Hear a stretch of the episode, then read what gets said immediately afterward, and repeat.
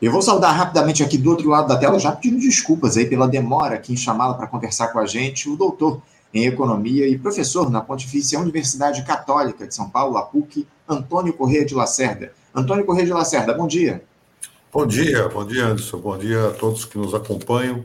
Uma satisfação falar com vocês. Satisfação nossa contar aqui com a tua presença, o Antônio Antônio, também é ex-presidente do Conselho Federal de Economia, o COFECON, já conversou conosco aqui algumas vezes. Te agradeço mais uma vez, Antônio, por você se dispor a fazer essa discussão aqui com a gente. Porque, Antônio, o, ainda que o, o Brasil comece aí a ver alguns sinais de melhora no cenário econômico, temos aí uma inflação em queda, o desemprego também vem eh, caindo, vem caindo ao longo dos últimos tempos, ainda que um cenário de altíssima precarização, enfim.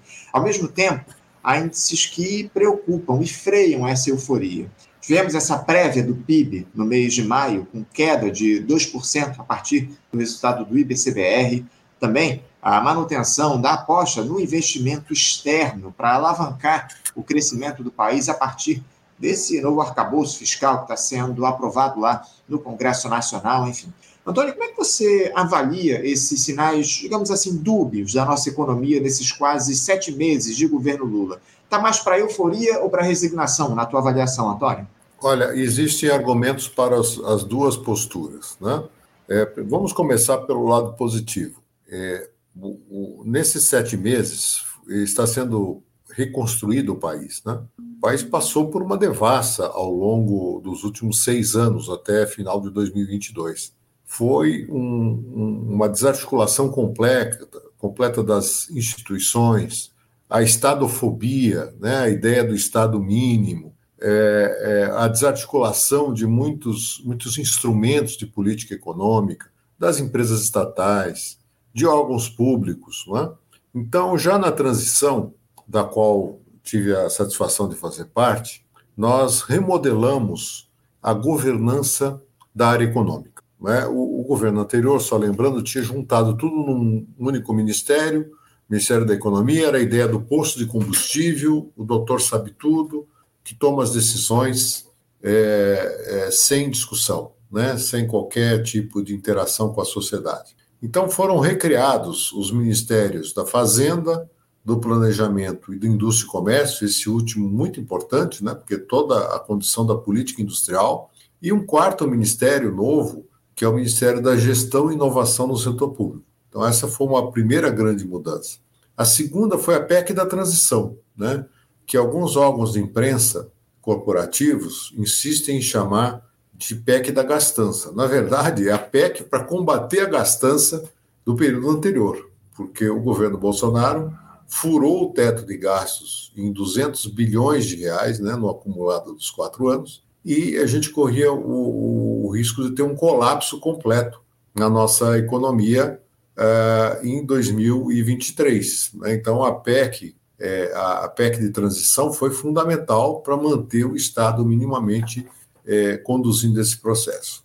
Bom, então a recriação do Ministério da Indústria e Comércio, a recriação do Conselho Nacional de Desenvolvimento Industrial, que é um conselho representado por ministérios e também por representantes da sociedade civil, na elaboração de, das políticas industriais, no sentido amplo. Né? Então foram definidas seis grandes missões por exemplo, na área da saúde, na área da energia renovável, para conduzir o processo de é, instituição de uma política industrial voltada para isso, também para pautar os acordos internacionais. Bem, várias medidas concretas foram, foram tomadas, como, por exemplo, no âmbito da educação, o reajuste das bolsas para mestrandos e doutorandos, que estavam há oito anos congeladas, né? é, e várias outras medidas. Agora, é, nós temos aí um problema que há hoje uma, uma, uma desarticulação entre a política monetária, que é conduzida pelo Banco Central, cujo ocupante é, tem um mandato, né, dentro da ideia da, da, é, da autonomia operacional do Banco Central, e tem mantido taxas de juros absurdamente elevadas. Então, isso tem um custo é, sobre emprego, sobre crescimento da economia. Então, nós vivemos essa dicotomia, Anderson. Por um lado, há um processo de reconstrução em curso, a meu ver, muito bem sucedido, mas que é, envolve uma, uma restrição exatamente na política monetária. Como você bem apontou, houve progressos na área fiscal, né, tanto do ponto de vista da, eh, do novo arcabouço fiscal, como o andamento da reforma tributária, algo que estava parado há pelo menos 30 anos, né, não avançava e está avançando. É, mas é, o Brasil insiste em manter a maior taxa de juros do mundo. É uma visão equivocada, inclusive, do que representa a autonomia do Banco Central. A autonomia do Banco Central tem que ser também em relação ao mercado, em relação à sua é, é, consonância com as demais políticas macroeconômicas. Quer dizer, a autonomia do Banco Central não significa que ele vai agir na contramão dos objetivos é, do governo. Né? Ele deveria ter autonomia operacional para executar aquela política econômica que não é para o governo, é para o país, é? é para a sociedade. Então, é, o grande desafio que se apresenta agora é exatamente o início do processo de redução de taxas de juros, da melhora das condições de crédito e financiamento. O Brasil também reativou o papel dos bancos públicos, especialmente do BNDES. O BNDES é, voltou a financiar a inovação, o investimento, assim como o Banco do Brasil, Caixa Econômica Federal, as demais agências de fomento, eles são importantes porque a gente sabe que o crédito no Brasil é proibitivo o financiamento, ele não é compatível com a atividade econômica, com o retorno esperado da, da atividade econômica. Então, o papel do BNDES nesse sentido tem sido crucial para oferecer é, financiamento em condições compatíveis com a atividade econômica. Sem dúvida, a gente falou muito aqui, a gente tem falado muito a respeito do papel do Banco Central aqui nessa dinâmica da economia nacional. O governo aí considera o BC o grande vilão da economia brasileira, representado pelo seu presidente, o Roberto Campos Neto. Agora, eu queria agora aproveitar para aprofundar essa, essa análise em relação ao Banco Central, porque a insistência de manter a Selic eh, na casa dos 13,75%, que são os juros, como você muito bem disse, os juros reais mais altos do mundo, tem feito com que o Lula não poupe críticas aí à atuação do BC. A expectativa, inclusive, Antônio, é para que haja uma redução da taxa básica de juros agora, no início do mês de agosto, nessa próxima reunião do Comitê de Política Monetária do BC, na UCOPOM. Antônio, mesmo que haja aí uma queda de 0,25 ponto percentual na Selic, que é o que se espera, não é possível acreditar que a economia vá acompanhar esse movimento de redução? Qual é o impacto de um corte tão curto assim na Selic, Antônio? É, primeiro, existe um aspecto é, de expectativas e com a perspectiva de redução futura da taxa de juros, isso já melhora o ambiente. Né? Então, os juros futuros respondem, a atividade econômica responde. Mas, na prática, o que nós estamos tendo, infelizmente, é uma elevação da taxa de juros. Eu explico por quê. Porque a nossa taxa nominal, que é aquela cheia, a 13,75, está parada há um ano. Uhum. Bem, mas a inflação caiu substancialmente no, no último ano. Né? Há 12 meses atrás, a inflação acumulada no ano era de, em 12 meses era de 12%. Hoje ela está em 3%. É, Fala-se, inclusive, na possibilidade de deflação em vários itens relevantes, é, componentes da inflação.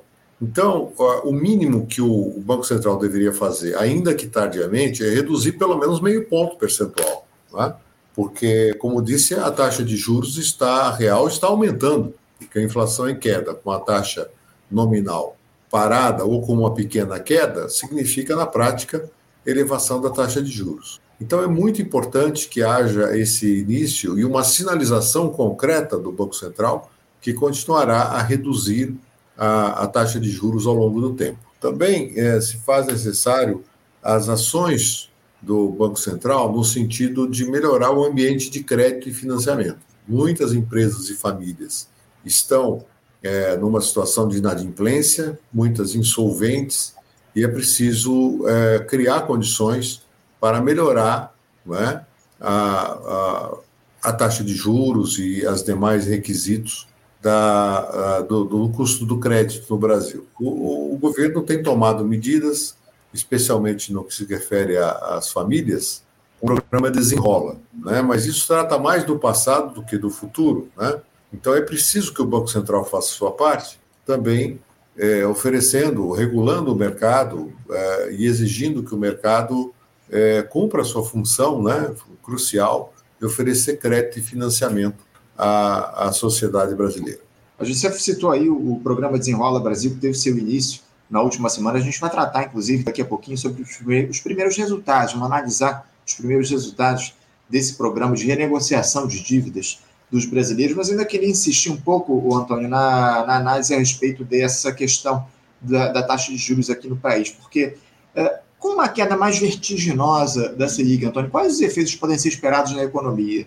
E eu te pergunto isso porque a gente chegou a ter uma Selic é, na casa dos 2% durante a gestão Bolsonaro, inclusive antes da pandemia.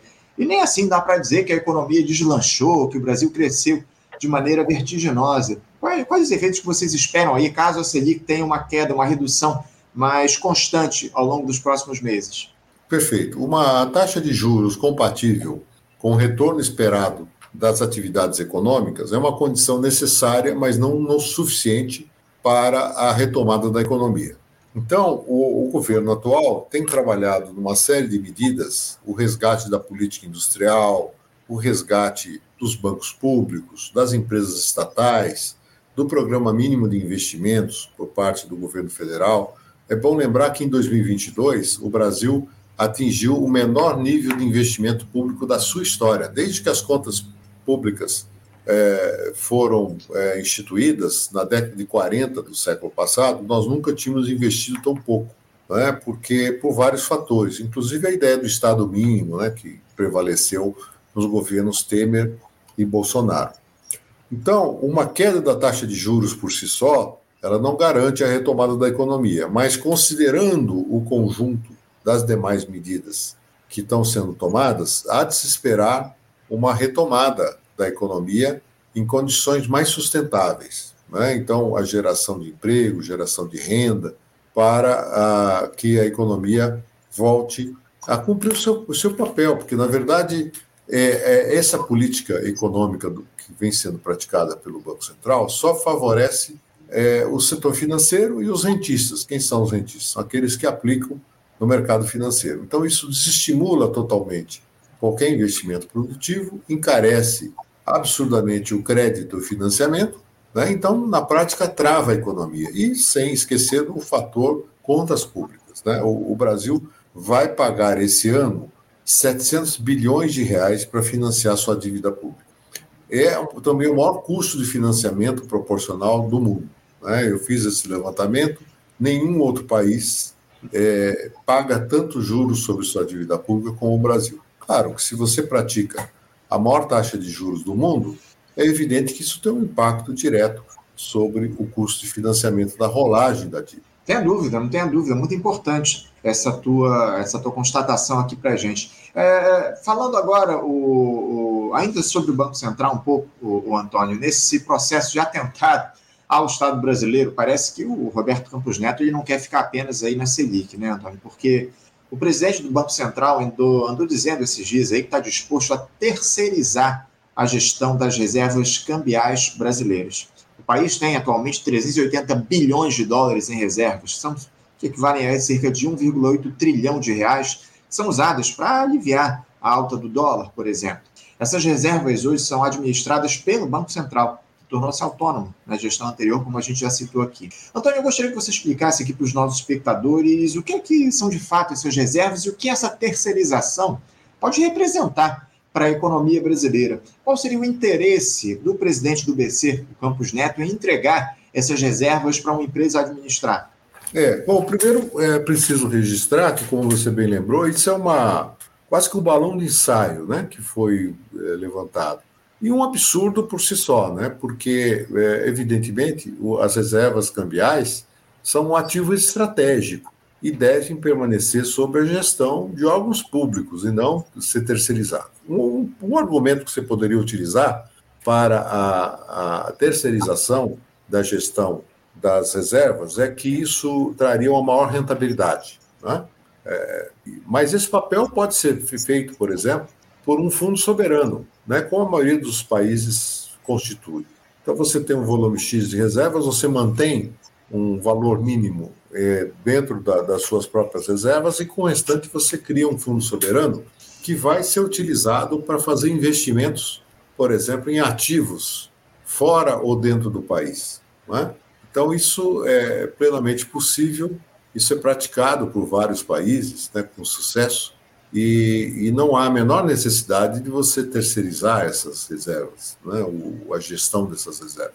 Bom, eu quero crer que isso é apenas um balão de ensaio, até porque não creio que os poderes, principalmente o legislativo, aceitarão, né? O próprio executivo aceitará esse tipo de medida, né? Que não foi em nenhum momento discutido com a sociedade.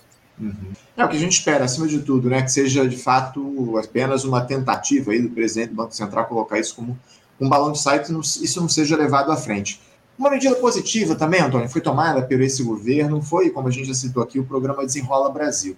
Os primeiros cinco dias desde o lançamento do programa que permite essa renegociação de dívidas dos brasileiros que foram adquiridas aí dívidas até o mês de dezembro passado, as instituições financeiras celebraram mais de 150 mil acordos em contratos em um total de quase 500 milhões de reais. Os números foram divulgados pela Federação Brasileira de Bancos, a FEBRABAN. Os bancos aí que participam do programa também retiraram da lista de inadimplentes 2 milhões de pessoas que tinham dívidas atrasadas de até 100 reais evidente que essa é uma notícia importante, Antônio, você devolver a possibilidade de crédito para as pessoas. O problema, e eu gostaria de um comentário seu a respeito disso, é que estamos aí em um cenário, Antônio, de desaceleração do consumo das famílias a cada trimestre que passa, mesmo com o reajuste real que nós tivemos do salário mínimo no mês de maio.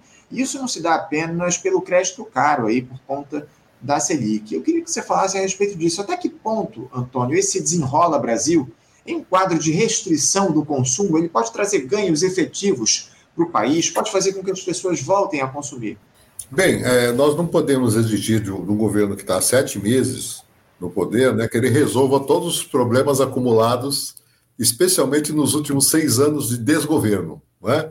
Então, o Desenrola é um programa salvador? Óbvio que não, mas é um programa necessário para resgatar minimamente a capacidade de sobrevivência e de solvência das famílias. Não é?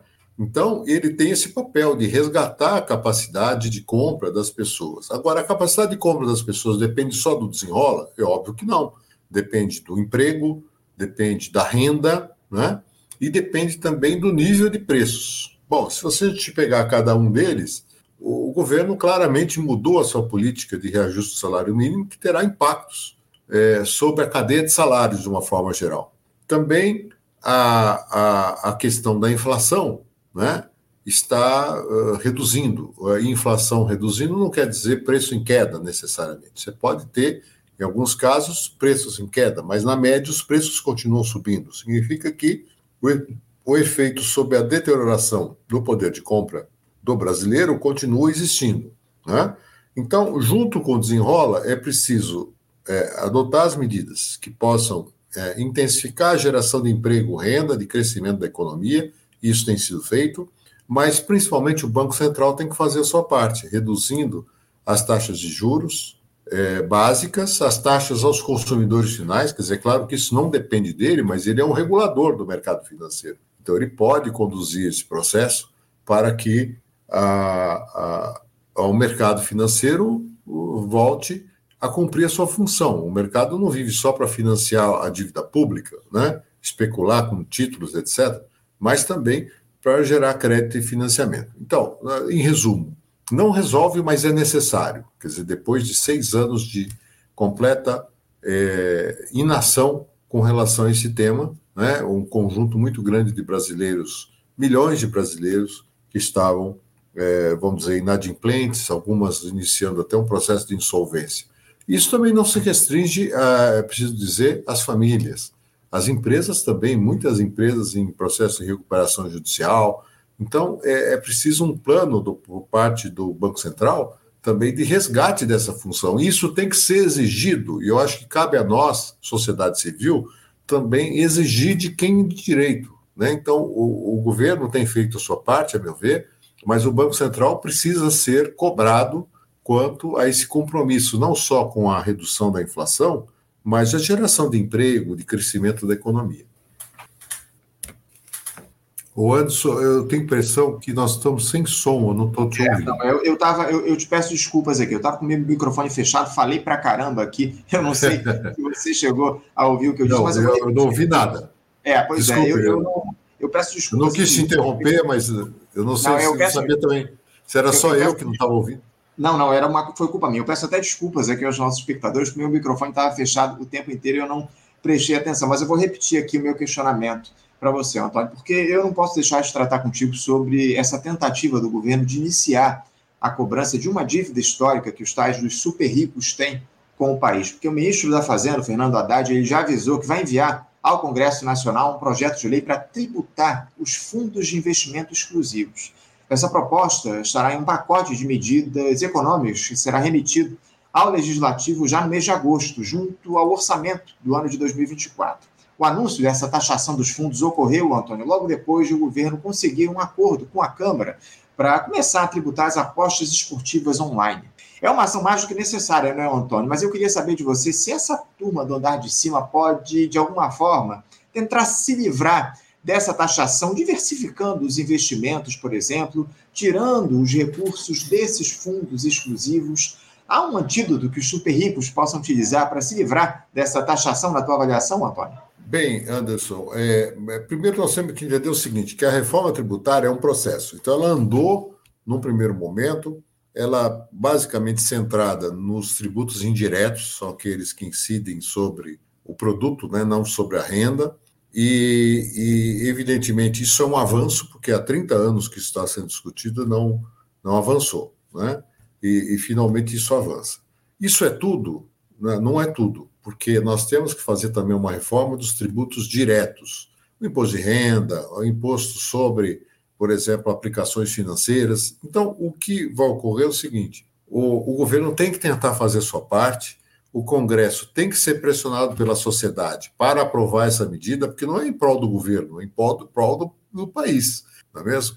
Então, é, eu acho que nós, representantes da sociedade civil, temos que nos manifestar a respeito disso, para que o Congresso também se sinta motivado a, a, a, a aprovar essas medidas. Bom, a aprovação dessas medidas é garantia de que é, as pessoas mais abastadas não se livrem da tributação com outros subterfúgios? Sim, isso faz parte do jogo, até porque esses grandes aplicadores contam com assessorias internacionais, né? E, e, esse é um desafio que não é só do Brasil, é um desafio do mundo, como tributar as aplicações offshore, as grandes fortunas, enfim. Então, apesar disso, é preciso enfrentar o problema. Então, nós sabemos que no Brasil, a tributação sobre é, é, grandes rendas, especialmente no mercado financeiro, ela é pífia, para não dizer inexistente. Então, é preciso minimamente tomar as medidas para isso. E na medida em que ocorrer uma fuga para outro tipo de aplicação,